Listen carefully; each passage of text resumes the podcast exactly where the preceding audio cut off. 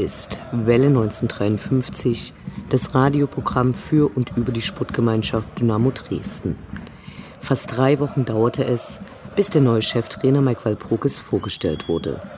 Dass diese Personalie zu Optimismus und Freude unter den Fans geführt hätte, ist leider nicht wahr. Abgesehen von dem Geraune auf den nun wohl ganz sicheren Abstieg in die dritte Liga, übernahm er die nicht leichte Aufgabe, aufgrund der späten Verpflichtung zum Ende der Länderspielpause nur sehr wenig Zeit zu haben, die Mannschaft kennenzulernen oder gar neue Spielzüge einzustudieren. Beim ersten Spiel unter dem neuen Cheftrainer Mike Walpurgis gelang überraschend ein 2 zu 0, auch wenn es nicht schön aussah, ein gelungener Einstand. Der gute Eindruck setzte sich beim Nachholspiel gegen den HSV in der nun Rudolf-Habich-Stadion genannten Spielstätte fort, leider ohne den eigentlich verdienten Punktgewinn. Aber noch ist die Saison jung, wir bleiben gespannt. Wir haben mit unserem Geschäftsführer Sport Ralf Minge zur derzeitigen sportlichen Situation und zum aktuellen Kader gesprochen. All dies und mehr jetzt in der 84. Ausgabe von Welle 1953. Mein Name ist Anne Vidal, sportfrei. Father.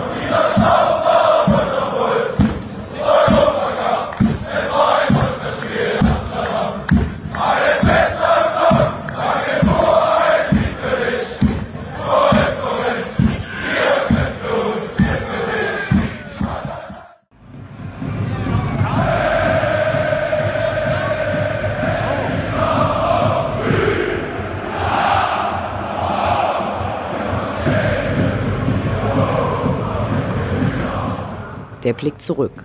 Was ist passiert? Was war großartig? Was hätte nicht geschehen dürfen? Infos zu den absolvierten Liga- und Pokalspielen.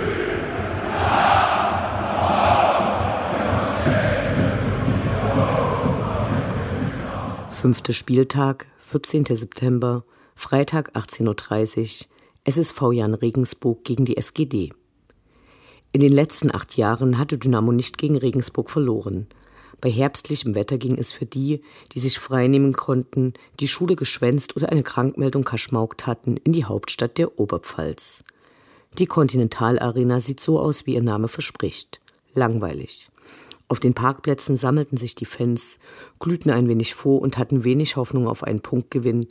Immerhin waren die Temperaturen nun sommerlich. Eine gewisse Vorfreude oder zumindest Interesse am Catering gab es, Nachdem der SSV Jan Regensburg per Vereins YouTube-Channel Neuerungen versprochen hatte, nämlich die dicke Wurst mit Gürkchen und Meerrettich und gegrillte Knacker. Das war dann aber alles nichts. Wie so oft wurden Heim- und Gästefans mit zweierlei Maß gemessen. Und so gab es aufgewärmte Pizza. Ex.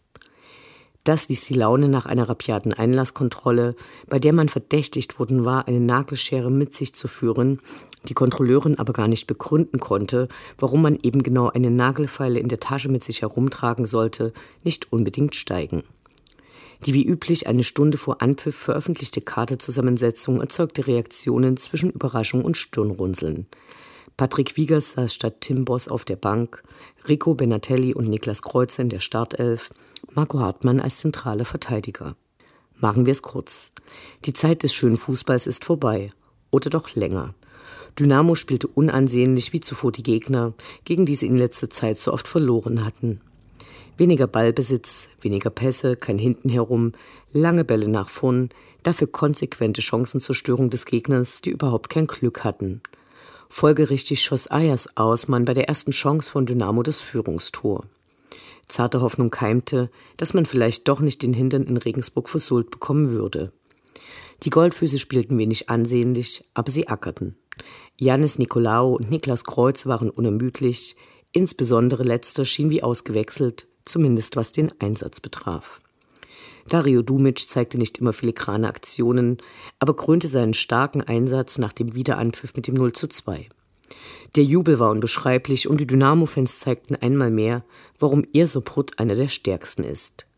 Die wenigsten hatten mit einem Erfolg im ersten Spiel des neuen Cheftrainers gerechnet, umso größer war die Freude. In der Mitte der zweiten Halbzeit gab es ausdauernde Scheiß-DFB-Wechselgesänge mit den Heimfans.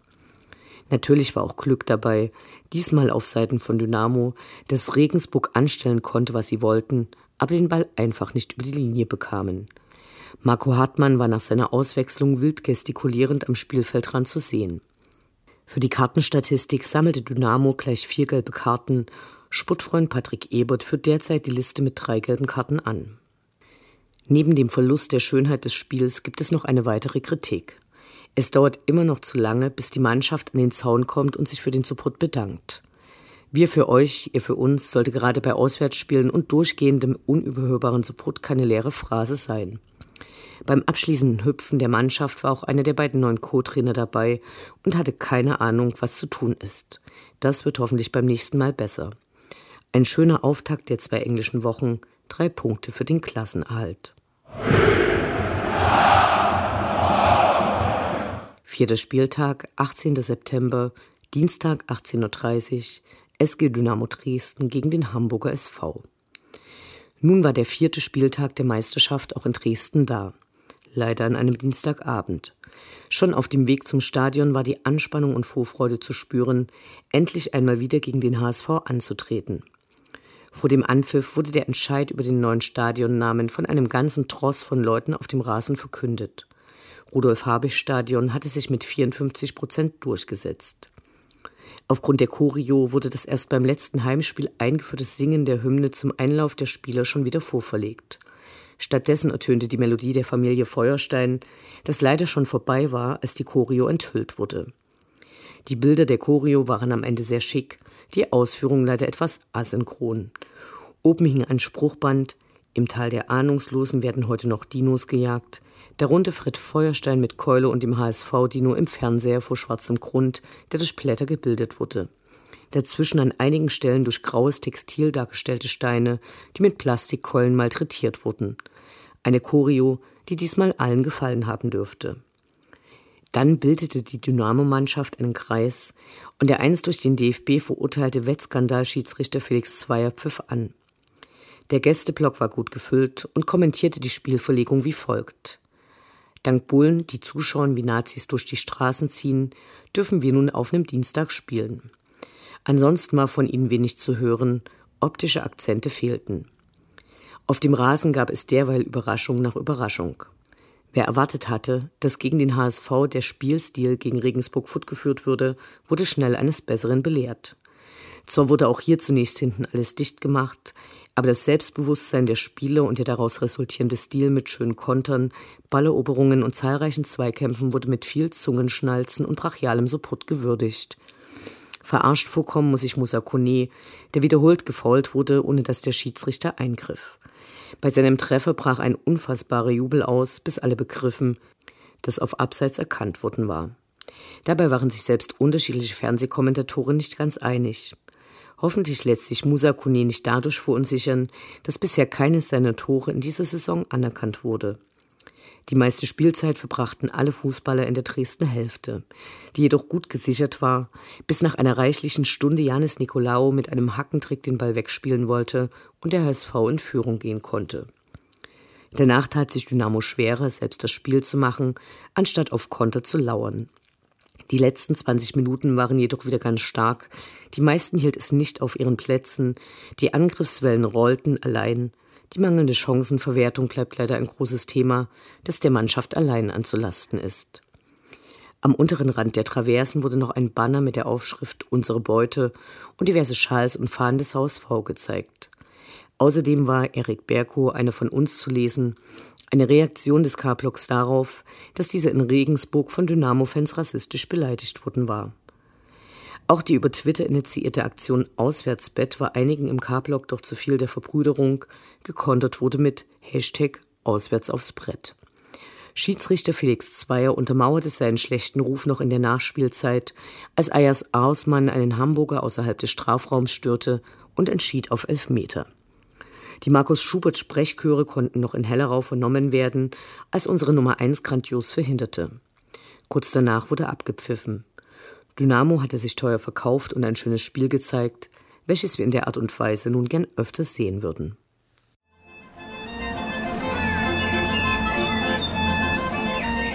Wir Fans bleiben Dynamo treu. Doch die im Trikot kommen und gehen und die in den Anzügen sowieso. Wir schauen zu, wie sich das Personalkarussell bei der SGD munter dreht. Am 11. September wurde Mike Walpurgis offiziell als neuer Cheftrainer von Dynamo vorgestellt, auch wenn es einige Gazetten schon am Vorabend vermeldet hatten. Ralf Minger erzählte mit vielen in einer derartigen Situation üblichen Redewendungen, warum man den 44-jährigen und zuletzt bei Ingolstadt wegen Erfolgslosigkeit freigestellten Mike Walpurgis verpflichtet habe. Dabei prägte er den Satz Fußball ist Gegenwart seltsam, wenn man an die sonst so beschworene Tradition oder die Bedeutung von Erfahrungen denkt. Auf die Fragen der anwesenden Journalisten antwortete Mike Walpurgis mit den erwartbaren Formulierungen – seine Verpflichtung löste unter den Dynamo-Fans zunächst keine große Freude aus, aber der Auftritt von Dynamo in Regensburg war erfolgreich, das Spiel der Mannschaft gegen den HSV dann noch besser, wenn auch mit unglücklichem Ausgang. Damit dürfte sich der neue Cheftrainer unter den skeptischen Fans einigen Respekt errungen haben. Der Vertrag von Mike Walpurgis wurde für die laufende und die kommende Saison ausgestellt und ist für die erste und zweite Liga gültig. Er brachte gleich zwei Co-Trainer mit – Ovid Tajou, der mit Mike Walpurgis schon einige Jahre zusammenarbeitet, erhält ebenfalls einen Vertrag bis 2020 und absolviert derzeit mit Christian Fiel seine Ausbildung zum Fußballlehrer. Massimilian Pocello erhält als zweiter Assistenztrainer von Walpurgis einen Vertrag bis 2019. Wir sagen herzlich willkommen und wünschen viel Erfolg. Unendlich sind die Weiten des Universums der Sputtgemeinschaft Dynamo Dresden. Alles rund um die SGD.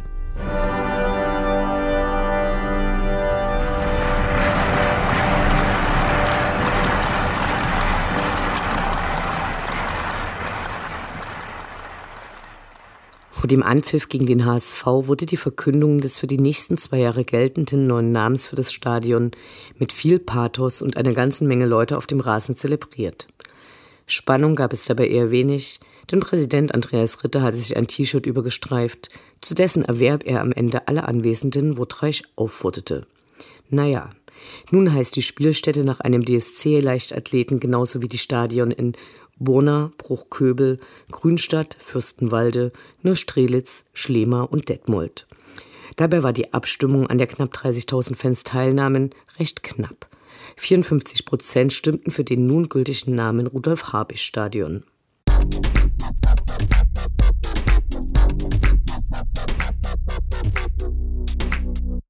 Im letzten Zentralorgan und an den Klotüren des Stadions wurde angekündigt, dass es nach dem nächsten Heimspiel am Sonnabend, dem 22. September, eine kurze Infoveranstaltung im K-Block geben wird.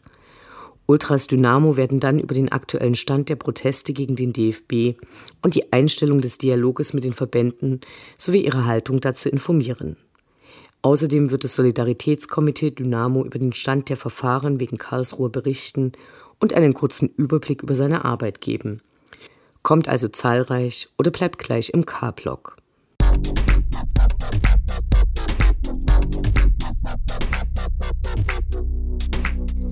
Am 12. Oktober wird ab 18 Uhr das dritte Skat-Turnier der Fangemeinschaft Dynamo im Stadion ausgetragen. Da die letzten beiden sehr gut besucht waren, empfiehlt sich eine schnelle Anmeldung. Die Zahl der Mitspieler wurde diesmal auf 100 begrenzt. Preise gibt es auch zu gewinnen. Einen Teil der Einnahmen wird wieder für einen guten Zweck gespendet. Ihr findet alle Infos unter www.fangemeinschaft-dynamo.de. Aber gut, ich meine, alles, was ich jetzt rede, ist alles Schall und Rauch. Das Interview. Gespräche mit Spielern, Funktionären, Initiativen, Freund und Feind.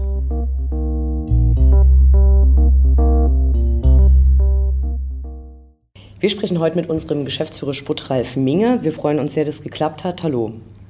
Hallo. Du bist Ende Juli zu Dynamo zurückgekehrt und hast ähm, sehr offen über die Gründe für deine Auszeit gesprochen. Wie waren die Reaktionen für dich? Hast du damit gerechnet, dass die so positiv ausfallen? Ja, äh, warum soll ich jetzt ein Geheimnis draus machen? Äh, ich bin mit mir am Rhein. Äh, das äh, war ein, ein Prozess, die, den man auch sehr gut äh, erklären kann. Oder das haben besser gesagt äh, die Ärzte getan. Das, die Balance zwischen Belastung und Belastbarkeit hat eben über längere Zeit nicht gestimmt. Und ja, wenn ich mir das Bein gebrochen hätte, hätte es jeder gesehen, dass ich Gips dran habe. Äh, so war es halt eine andere Krankheit und äh, wie gesagt, äh, ich bin mit mir am Rhein damit, auch mit der Geschichte, wie es in der Öffentlichkeit wahrgenommen wurde. Wenn du heute auf die Zeit vor der Pause zurückschaust, was sind die größten Änderungen für dich? Oder ist es schwer, in den stressigen, im stressigen Tagesgeschäft Grenzen zu ziehen und arbeitest du wieder so viel wie zuvor? Ja, man muss sich schon angewöhnen, dann äh, ja, so gewisse Rituale in den Training, äh, Tagesalltag einzubauen. Äh, das ist sehr, sehr hilfreich. Ähm, auf der anderen Seite ist es natürlich auch so, äh, dass das ärztlich oder therapeutisch äh, jetzt noch begleitet wird. Äh, man muss letztendlich dann auch Signale äh, wahrnehmen, äh, die auch ernst nehmen, was ich äh, im Vorfeld nicht getan habe. Ja, das sind so äh, die Geschichten, wo man ganz einfach eine höhere Sensibilität entwickeln muss. Das Arbeitspensum, äh, ja, das äh, ist ganz einfach so. das ist kein leichter, aber ein sehr schöner Job und erfordert ganz einfach extrem hohe Einsatzbereitschaft. Insofern ja, kann man da nicht viele Zugeständnisse machen. Du wurdest ja von Christian Walter vertreten. Ähm, wie geht es mit dem weiter? Wie sieht eure derzeitige Aufgabenteilung aus und äh, wie gestaltet ihr den Übergang konkret? Ja, wir haben ja im Prinzip äh, davor über vier Jahre sehr eng und vertrauensvoll zusammengearbeitet. Es war ja nicht so, dass wir hier äh, irgendwelche extremen Hierarchien äh, gelebt haben, sondern wir haben sehr partizipativ zusammengearbeitet. Gearbeitet. Äh, letztendlich äh, war es so und ist es so, dass äh, der Geschäftsführer, wer auch immer dann im Amt ist, äh, Entscheidungen verantworten muss. Aber der Weg dorthin, den haben wir immer gemeinsam begleitet und das wird auch in Zukunft der Fall sein. Und das heißt, er wird dann wieder für das Scouting zuständig sein und du die sportliche Leitung? Nein, der Christian war nie nur in Scout, sondern es war äh, ein ganz, ganz wichtiger äh, ich sage sag mal Assistent, äh, da würde ich dem jetzt vielleicht gar nicht gerecht werden, aber äh, so war die Bezeichnung, äh, wo ein äh, Teil sicherlich das Scouting war, äh, das er unter sich hatte. Ne? Es ist ja nicht so, dass er unser einziger Scout ist, sondern es ist eine Abteilung, die er geleitet hat. Aber äh, das ist ja gerade im konzeptionellen Bereich, haben wir viele Sachen gemeinsam gemacht. Vorgaben in Sachen, in Sachen Nachwuchsakademie, innovative Geschichten äh, rund um die Lizenzmannschaft und äh, genauso wollen wir das eigentlich auch beibehalten.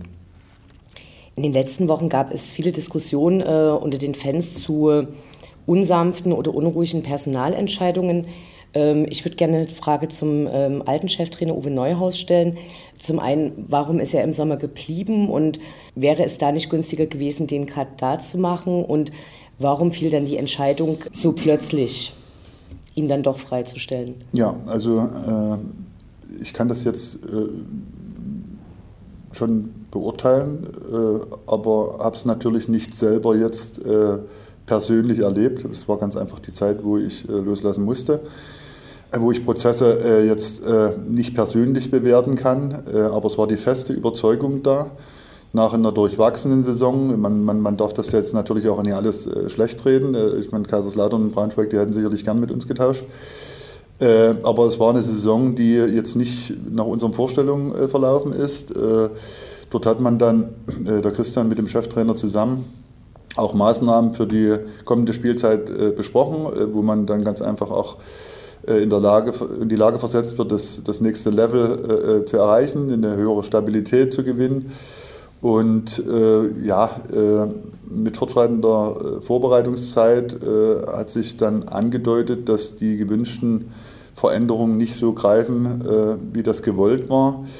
Und da brauchen wir auch kein Hehl daraus machen, äh, sowohl die Ergebnisse zum Saisonstart äh, als auch die Art und Weise, äh, wie die Mannschaft sich äh, präsentiert hat, äh, konnten ganz einfach nicht zufriedenstellen. Und äh, dann hat man sich zu dieser oder haben wir uns zu dieser schon schwerwiegenden Entscheidung durchgerungen, weil neben den Mechanismen der Branche war ja auch eine menschliche Komponente dabei. Wir haben äh, extrem vertrauensvoll und respektvoll zusammengearbeitet, drei Jahre lang.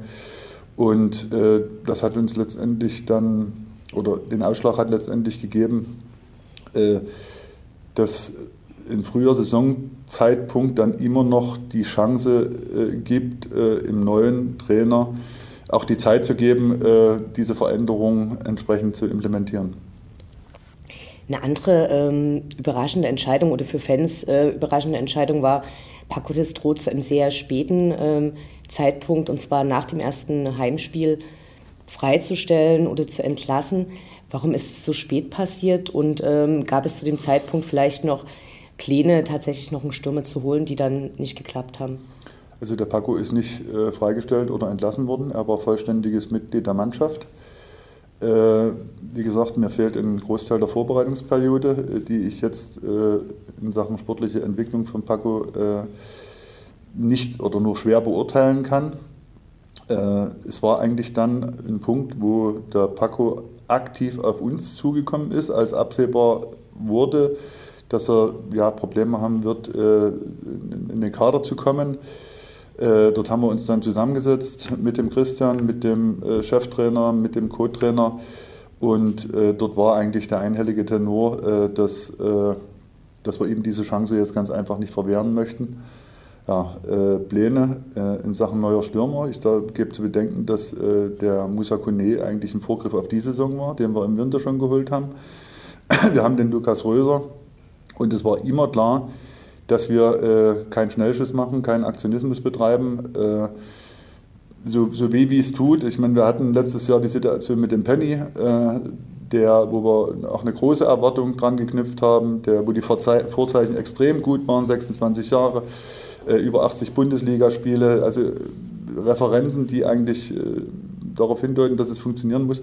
Ja, ich will damit nur sagen, äh, unter Druck dann irgendwas zu machen, nur äh, damit man äh, vielleicht sich selber und die Öffentlichkeit ein bisschen beruhigt. Das war nie die Intention und äh, den Spieler, den wir uns gewünscht hätten, sicherlich noch, äh, den haben wir ganz einfach nicht bekommen und wir haben vollstes Vertrauen in den jetzigen Kader und äh, werden das auch unter Beweis stellen. Am 11. September hast du dann Mike Walpurgis ähm, als Wunschkandidat vorgestellt. Warum glaubst du, dass der neue Trainer für Dynamo die beste Lösung ist? Ja, uns war dann schon auch ein kleines bisschen wichtig, dass wir äh, sowohl äh, in der Persönlichkeitsstruktur als auch, in der, auch im Führungsstil, als auch in der Art und Weise, wie äh, Fußball interpretiert wird, dass wir dort mal neue Akzente setzen, ohne dass wir äh, das Alte jetzt äh, vollkommen über den Haufen werfen. Also wenn ich das jetzt mal auf die Spielanlage beziehe, also Ballbesitz wird weiter ein wichtiges Element sein. Äh, aber auch äh, das Thema äh, Umschaltsituation, Pressing, Intensität des Spiels war für uns wichtig und das zeichnet oder hat seine Mannschaften immer ausgezeichnet. Ich habe ja seinen Weg schon relativ lange verfolgt und kenne seine Mannschaften auch, die er trainiert hat, wie sie Fußball gespielt haben. Und das waren für uns schon ausschlaggebende Punkte. Auf der Pressekonferenz, wo du äh, Mike Walpurgis vorgestellt hast, klang kurz an, dass man zwischenzeitlich darüber nachgedacht hat, tatsächlich mal mit äh, Christian Fjell dauerhaft weiterzumachen. Wie ist es dazu gekommen? Mm, ja, ich habe das ja in der, äh, als wir den Fjelle vorgestellt haben, habe ich das ja eigentlich äh, mehr oder weniger ausgeschlossen.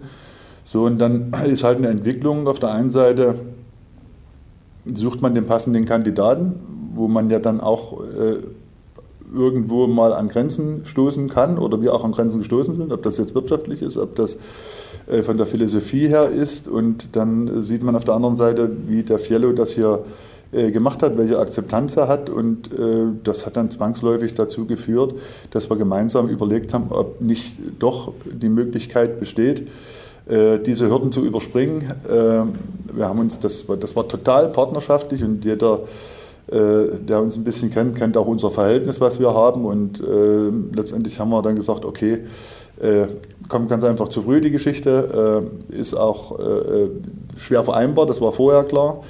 Und ja, das hat dann letztendlich dazu geführt, dass wir die Entscheidung so beibehalten haben, wie sie eigentlich auch angedacht war.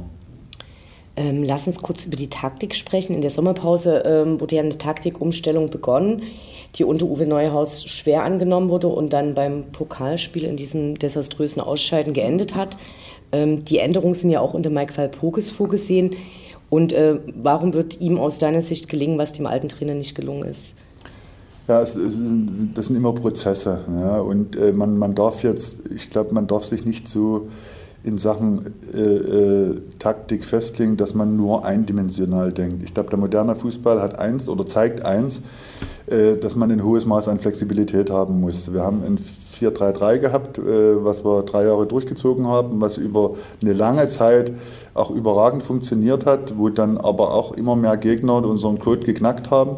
Und das meine ich ganz einfach damit, dass man in der Lage sein muss, dann äh, äh, systemseitig auch als auch in Sachen Interpretation auch mal andere Wege zu gehen. Und das war ganz einfach der Hintergrund. Das ist jetzt nicht in Stein gemeißelt, dass dieses System auch und auch die Interpretation von Mai Burges war ja eine andere als die von Uwe Neuhaus. Wir dürfen das ja nicht auf die Dreierkette reduzieren, sondern wie stelle ich mich dann offensiv auf. Äh, das sind ja alles so Nuancen, äh, wo man ganz einfach eine höhere Flexibilität erreichen muss. Mike Walpurgis, es angesprochen, der hat in der Vergangenheit ja auch mit anderen Systemen gespielt. An welche Stelle fallen solche Entscheidungen, also was eine favorisierte Taktik ist? Macht es die sportliche Leitung oder macht dann ähm, das, das Trainerteam spieltagsbezogen und nach äh, Spieleranalyse oder wie stelle ich mir das vor? Ja, das ist ein sehr komplexes Thema. Äh, genauso wie ich für Personalentscheidungen äh, den Kopf hinhalten muss, muss der Cheftrainer äh, für die äh, sportlichen Leistungen äh, und für die Ergebnisse den Kopf hinhalten. Demzufolge wird er dort immer das letzte Wort haben.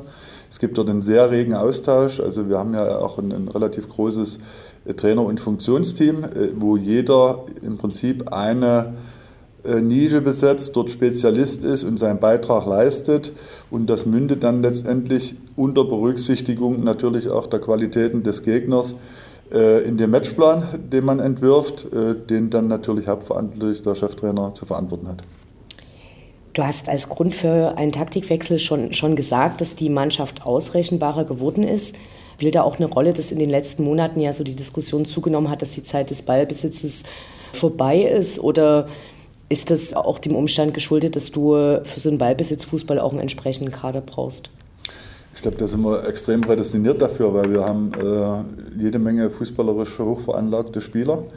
Ich bleibe dabei, das Thema Flexibilität steht an erster Stelle. Man kann nicht nur mit äh, Umschaltspiel und Krawall und Pressing 90 äh, Minuten ein Spiel bestreiten, sondern man braucht diese Ruhephasen des Ballbesitzes, um dann den Gegner sich auch zurechtzulegen, sich selber Erholungsphasen in dieser Zeit zu schaffen. Also diese, diese Balance ganz einfach zu finden, beide Sachen miteinander zu verknüpfen, das ist das Entscheidende. Und ist die Mannschaft deiner Meinung nach schon fit genug für diese neue Taktik? Also weil dieser Umschaltfußball, das Pressing, das erfordert ja mehr Konditionen als der Ballbesitz, der zuvor lange Zeit eine größere Rolle gespielt hat? Richtig ist, dass dort äh, schon äh, ja auch äh, ein Anpassungsprozess noch stattfinden muss. Äh, richtig ist auch, dass äh, weniger die Laufleistung äh, in quantitativer Form als vielmehr die Intensität der Läufe deutlich zunehmen muss. Und diese Tendenz ist auch da. Das haben auch die ersten zwei Spiele schon gezeigt. aber das hat ja dann letztendlich auch wieder Auswirkungen auf die Sportwissenschaftler, auf die Trainingssteuerung, Trainingsmethodik. Äh, dass man eben diese äh, entsprechenden Intensitäten auch adaptieren kann. Das wird ein Prozess sein, deshalb ist es umso wichtiger, dass wir eben eine ordentliche Balance finden.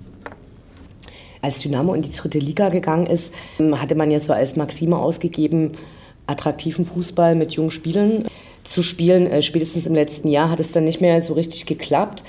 Heißt es, dass es quasi jetzt so einen Paradigmenwechsel gibt, also so eine Absage an das schöne Spiel und äh, Dynamo eher als Verteidigungsmannschaft, weil der Erfolg äh, der Schönheit vorgeordnet wird? Äh, ja, in Schönheit sterben ist, glaube ich, kein guter Ratgeber. Äh, aber ich glaube, äh, sowohl als auch, jetzt ist schon die erste Frage, was ist schön?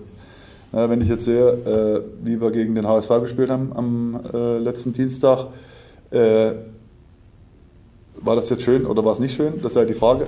Es gab Art, sehr schöne Sachen zu sehen. Die Art und Weise, wie die Mannschaft sich präsentiert hat, ist extrem angenommen worden vom Umfeld, vom Publikum. Es ist respektiert, honoriert worden.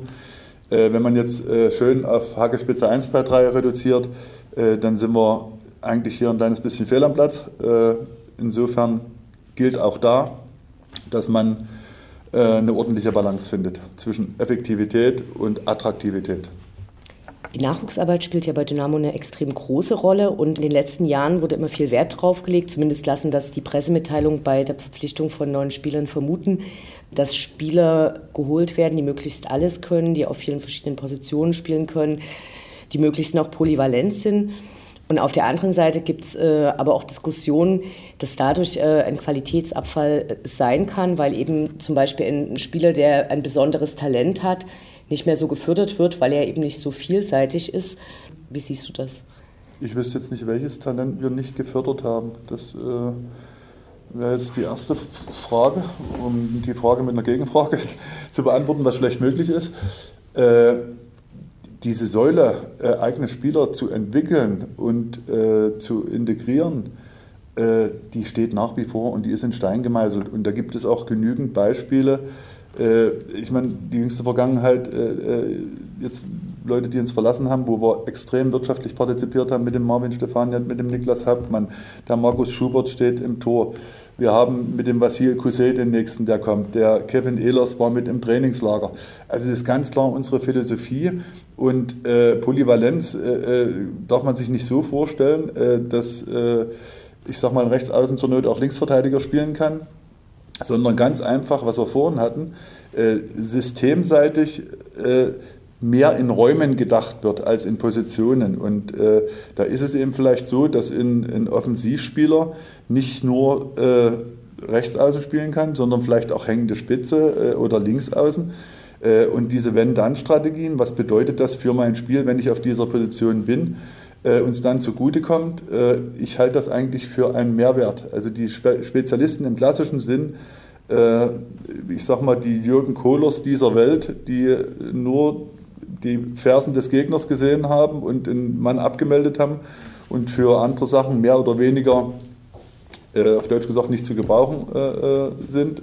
Entschuldigung, der Jürgen Kohler hat äh, extrem hohe Verdienste und ich kenne ihn persönlich. Ich wollte nur an dem Beispiel sagen, äh, ich glaube, das ist auch eine Entwicklung des Fußballs, dass man dort äh, viele Elemente in seinem Spiel haben muss, um sich heutzutage durchzusetzen. Vor der Beginn der Saison hat es viele optimistisch gestimmt, dass Dynamo in dieser Saison einen der teuersten Kader hat.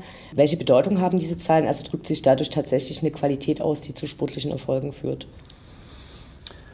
Also Fakt ist erstmal eins, äh, dass äh, es wird, äh, das war in der Vergangenheit so, ist jetzt so, in der Zukunft auch wahrscheinlich, das war 11 gegen 11 Spiel. Also insofern ja, sind das zumindest eine quantitativ gleiche Voraussetzung, mit denen zwei Mannschaften an den Start gehen.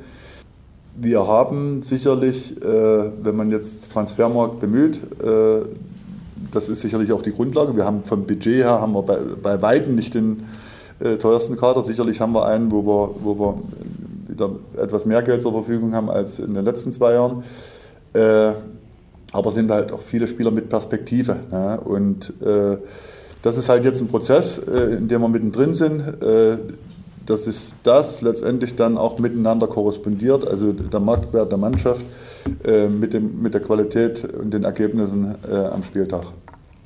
Du hast vorhin schon das äh, größer gewordene Trainerteam äh, angesprochen. Also es gibt jetzt wieder einen Psychologen, einen Athletiktrainer, das Scouting wurde vergrößert. Ändert sich daran insgesamt, also nimmt die Arbeitsbelastung dadurch zu, dass ja mehr Leute mehr Abstimmungsbedarf haben? Und wo siehst du, dass es tatsächlich schon äh, Fortschritte gibt? Weil für uns Außenstehende ist es ja schwer einsehbar. Das ist in der Tat für einen Außenstehenden schwer einsehbar und wir sprechen dort auch immer wieder von Prozessen. Wir sprechen dort nicht äh, die Momentaufnahme, das ist sicherlich für jeden Fan wichtig. Äh, das tut auch uns gut, wenn wir äh, in dem Spiel Punkte holen oder eine gute Leistung abrufen. Aber das sind die Geschichten, äh, wo wir uns in den letzten vier Jahren eigentlich sukzessive immer entwickelt haben, wo wir immer versucht haben, das nächste Level zu erreichen. Und im modernen Fußball ist es ganz einfach so, dass man, äh, dass das so vielschichtig geworden ist, dass ich ganz einfach für gewisse Bereiche Spezialisten benötige, um das Maximale an Leistungsfähigkeit herauszuholen, um Spieler individuell optimal entwickeln zu können. Das ist ja letztendlich das Kapital des Vereins. Und es ist eine Milchmädchenrechnung zu sagen, wir machen das nicht und gucken, dass wir nur Ergebnisse machen. Ich habe es ja angedeutet, wir haben den Niklas Hauptmann, den haben wir sukzessive entwickelt. Der hat nach, dem, nach seinem A-Jugendjahr, hat er, glaube ich, drei Kurzeinsätze in der dritten Liga gehabt. Und äh, anderthalb Jahre später äh, ja, ist er äh, für Dynamo-Verhältnisse richtig viel Geld, hat er den Verein äh, verlassen. Diese Voraussetzung äh, die müssen wir ganz einfach äh, äh, schaffen. Dort müssen wir uns den, den Entwicklungen stellen, um das optimal auszuführen. Ich, ich sehe so ein bisschen als Fundament für die zukünftige Arbeit hier im Verein. Ähm, als Saisonziel waren zunächst die 47 Punkte ausgegeben. Bleibt man dabei? Wird sich das noch ändern? Die sind äh, nicht bloß theoretisch noch erreichbar, würde ich mal denken. Also insofern ist das, glaube ich, eine, äh, eine Zahl, die absolut realistisch ist, äh, wo sich die Mannschaft damit identifiziert, die dem Leistungsvermögen absolut entspricht und die im Normalfall tabellarisch bedeutet, äh, dass wir einen sicheren Mittelplatz belegen würden zum Ende der Saison und das ist nach jetzigem Stand erstmal unser Ziel. Du bist für die Fans eine der wichtigsten Identifikationsfiguren bei Dynamo und äh, nach dem Karlsruhe-Spiel hat sich deutschlandweit über die unterschiedlichen Ligen ja so ein Fanprotest entwickelt, eine Protestbewegung. Und vor kurzem wurde mal wieder der Dialog mit DFB, DFL eingestellt. Wie weit verfolgst du das, auch wenn es deine Arbeit als Geschäftsführer Sport erstmal wenig tangiert? Das tangiert mich sehr wohl, weil ich sehe mich schon jetzt nicht isoliert hier unten in der Trainerkabine oder in der Nachwuchsakademie, sondern mir liegt äh, am Herzen, äh, dass es dem Verein gut geht und ein ganz, ganz wesentlicher Bestandteil ist, äh, sind unsere Fans, sind unsere Anhänger. Äh, und äh, genau um diese Belange versuche ich mich natürlich auch mit zu kümmern. Und ja, nach, nach, nach der zwischenzeitlichen Hoffnung, wo der Dialog begonnen hat, ich war ja teilweise bei Gesprächen auch dabei, die hier in Dresden stattgefunden haben, äh, ist das erstmal äh, ja, eine kleine Enttäuschung, da brauchen wir keinen Hehl draus machen. Aber äh, wir müssen uns immer wieder vor Augen führen, äh, dass, wir, dass wir unsere Basis äh, sehr gut im Auge behalten, sehr gut reinhören, äh, wie sich dort Entwicklungen darstellen und davon lebt nicht nur Dynamo Dresden, aber Dynamo Dresden im Besonderen. Und das wird immer eine ganz wichtige äh, äh, Säule für mich in meiner Arbeit sein. Für die Stadionumbenennung warst du in einem launischen Video zu sehen. Am Ergebnis hat man dann gesehen, dass es relativ gespalten war. Also es war ja ein knappes Abstimmungsergebnis. Wie findest du die Entscheidung zum jetzigen Stadionnamen? Das war eine demokratische Abstimmung, äh, ganz einfach. Und ich finde das erstmal toll, dass Drehwag und Konsum, ich sag mal, äh, das aus der Zauberkiste geholt haben, dass wir Fans, ich schließe mich dort jetzt mal ein, in der Lage waren, dort ein Wörtchen mitzureden. Ich, wenn ich jetzt meine aktive Zeit damit verknüpfe, das, war halt das Dynamo-Stadion und dort haben wir viele Erfolge gefeiert. Auf der anderen Seite äh, hat natürlich auch das Rudolf Harbig-Stadion, äh, ich sage mal, in der Historie eine absolute Berechtigung, äh, wo man im Prinzip äh, dann auch ja, durch, durch schwere Täler gehen musste in dieser Zeit und sich trotzdem wieder rausgearbeitet hat. Es war eine demokratische Abstimmung. Insofern äh, alles gut, äh, können wir einen Haken dran machen und uns freuen, dass wir jetzt äh, ja, einen traditionsreichen Namen äh, an unserem Stadion haben. Vielen Dank fürs Gespräch, viel Erfolg für die Saison. Dankeschön.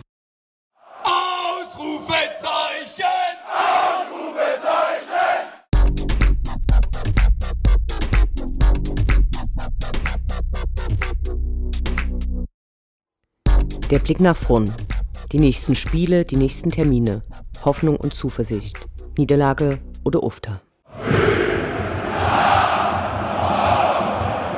Sechster Spieltag, 22. September, Sonnabend 13 Uhr, SG Dynamo Dresden gegen SV Darmstadt 98. Drei Siege, ein Unentschieden, eine Niederlage, so sieht die Anfangsbilanz der Lilien aus. In der ersten Runde des DFB-Pokals konnten sie gegen Magdeburg gewinnen. Deren Fans mussten aber ähnliche Erfahrungen wie Dynamo beim letzten Besuch dort machen und erhoben anschließend schwere Vorwürfe gegen die dort eingesetzte Polizei. Bleibt zu hoffen, dass diese Ereignisse helfen, die Einsatzkräfte vor dem bald anstehenden Besuch von Dynamo entspannter zu stimmen. In Dresden wird es wahrscheinlich ein Wiedersehen mit Marcel Franke geben, der von Norwich City nach Darmstadt ausgeliehen wurde und gegen Heidenheim den Siegtreffer für seinen neuen Verein erzielte. Mit Marcel Heller wird ein weiterer Ex-Dynamo zurückkehren. Wir erwarten ein schweres Spiel, aber was ist schon leicht in dieser Saison? Für die Jungs auf dem Platz die Chance, die bisher negative Bilanz aus einem Unentschieden und einer Niederlage gerade zu rücken. Auf geht's.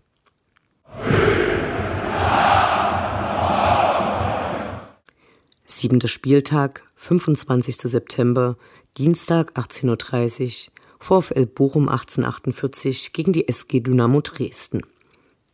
Zwei Tage oder mindestens ein anderthalber Urlaub oder Krankschreibung, um mal wieder ins ungeliebte Bochum, den Schacht des Westens zu fahren. Allein diese Ansetzungszeit rechtfertigt jede Kampferklärung an den DFB. Der Vorverkauf für dieses Spiel lief dementsprechend äußerst mäßig. Lautstärkemäßig wird es für die Dynamo-Fans aber vielleicht doch gar nicht so schwer, gaben doch die Ultras aus Protest über die knapp vor einem Jahr erfolgte Ausgliederung der ersten Mannschaft und damit die Öffnung des Vereins für Investoren die Organisation des Supports und ihren angestammten Platz auf. Sportlich dürfte der Verein für Leibesübungen ob seines gerade erspielten 6 zu 0 Sieges gegen Ingolstadt mit breiter Brust antreten. Ihr eher unrühmliches Ausscheiden im Pokal gegen Weiche Flensburg dürfte spätestens damit vergessen sein. Bisher gab es für Dynamo in Bochum wenig zu holen. Von neun Begegnungen konnten neben zwei Unentschieden überhaupt erst einmal gewonnen werden, und das ist schon eine Weile her. Am 2. März 2012 gewann Dresden mit Toren von Slatko Dedic und Pavel Furt. Es gab schon Serien, die länger gehalten haben. Wir wünschen uns einen starken Auftritt von Dynamo.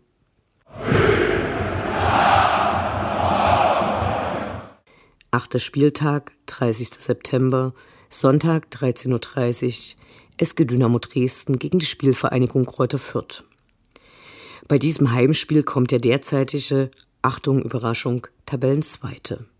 Kräuter Fürth ist gut gestartet, drei Siege, zwei Unentschieden, auch ihre Torbilanz kann sich sehen lassen. Elf Tore haben sie geschossen, derzeit hat nur Köln mehr. Stürmer Daniel Keitaruel, der in dieser Saison von Fortuna Köln geholt wurde, hat schon fünf Buden gemacht und trifft hoffentlich hier nicht. Dynamo Allee.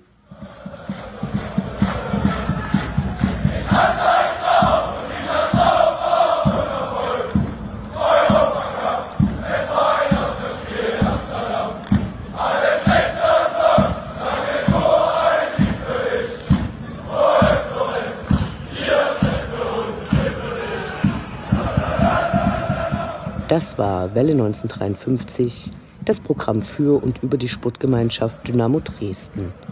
Eine neue Sendung über die SGD, uns, die Fans und alle Neuch- und Widrigkeiten auf dem Weg zum Europapokal gibt es in zwei Wochen bei Coloradio und zum Nachhören im Internet auf welle1953.net als Podcast, den ihr selbstverständlich abonnieren könnt, um keine Sendung zu verpassen. Mein Name ist Anne Vidal. Auf Wiederhören bis zum nächsten Mal.